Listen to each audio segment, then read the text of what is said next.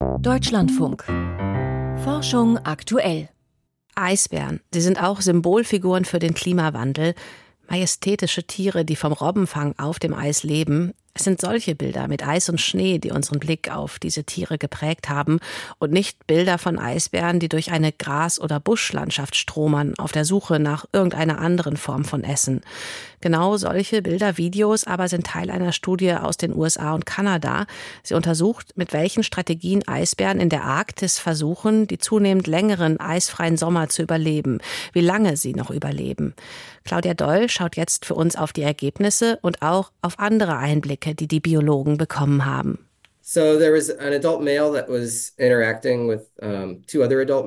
Es gab da dieses ausgewachsene Eisbärmännchen und das hat mit zwei anderen Eisbären an Land interagiert. Am nächsten Tag treffen sich die drei im Wasser wieder und krabbeln dort spielerisch herum. Man sieht, wie der Eisbär seinen Kopf aus dem Wasser streckt und die anderen beiden Bären tun das gleiche. Dann taucht der erste Bär ab und man sieht, wie sie im Wasser schwimmen. Es macht wirklich Spaß, dazu zu schauen to, watch that. Anthony Pagano erzählt von nur einer Szene aus rund 115 Stunden Eisbär-Videomaterial. Um das zu bekommen, hatte er gemeinsam mit einem Team 20 Eisbären in der kanadischen Provinz Manitoba eingefangen, gewogen und mit Halsbandkameras ausgestattet. Der Biologe vom US-amerikanischen Geoforschungszentrum in Anchorage, Alaska, wollte damit herausfinden, was Eisbären während der eisfreien Sommermonate machen und vor allem, was sie fressen. So polar bears, they primarily feed on Eisbären ernähren sich hauptsächlich von Robben, die auf dem Eis leben, wie Ringelrobben und Bartrobben. Und von den Robben fressen sie vor allem das Fett.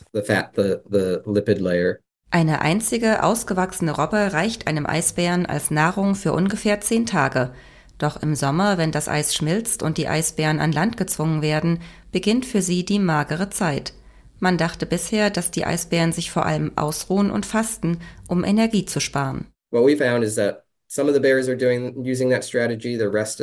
diese Strategie des Ausruhens konnten wir bei einigen Eisbären auch beobachten, vor allem unter den ausgewachsenen Männchen. Aber viele der Bären haben auch aktiv nach Futter gesucht. Einige der Weibchen haben sich in der lange Zeit von Beeren ernährt. Andere, jüngere Tiere haben genommen, was sie kriegen konnten. Kadaver von Vögeln und Karibus, Manche haben auch Geweihe oder Knochen gekaut, Gras, Seetang und alle möglichen anderen Pflanzen. Uh, es gab also zwei entgegengesetzte Strategien. Entweder nichts fressen und gleichzeitig wenig Energie verbrauchen oder bei der beschwerlichen Nahrungssuche viel Energie verbrauchen, in der Hoffnung, irgendwo genug Futter zu finden, um zu überleben. Doch welcher der beiden Ansätze war erfolgreicher? Um das herauszufinden, fing das Team um Anthony Pagano die Eisbären nach rund drei Wochen wieder ein, nahm ihnen die Kameras ab und wog sie erneut. Regardless of which strategy they used, if you wir haben herausgefunden, dass es ganz egal ist, welche Strategie die Tiere verfolgen. Die Tiere, die sich ausgeruht und Energie gespart haben, haben genauso viel Körpermasse verloren wie die Tiere, die aktiv waren und nach Futter gesucht haben.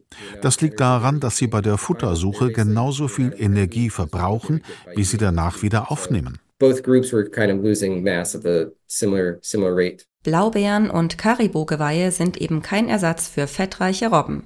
Im Durchschnitt haben die Eisbären ein Kilogramm Körpermasse pro Tag verloren. Die gut genährten, ausgewachsenen Bären überstehen die eisfreien Sommer, die zurzeit im Norden Kanadas ungefähr 130 Tage dauern.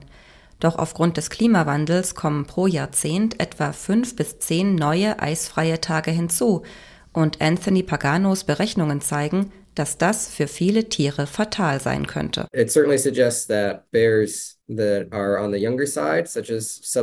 Das weist auch darauf hin, dass vor allem Jungtiere und Heranwachsende stärker vom Hungertod bedroht sind. Vor allem, wenn das Eis noch stärker zurückgeht und die Bären noch mehr Zeit an Land verbringen müssen.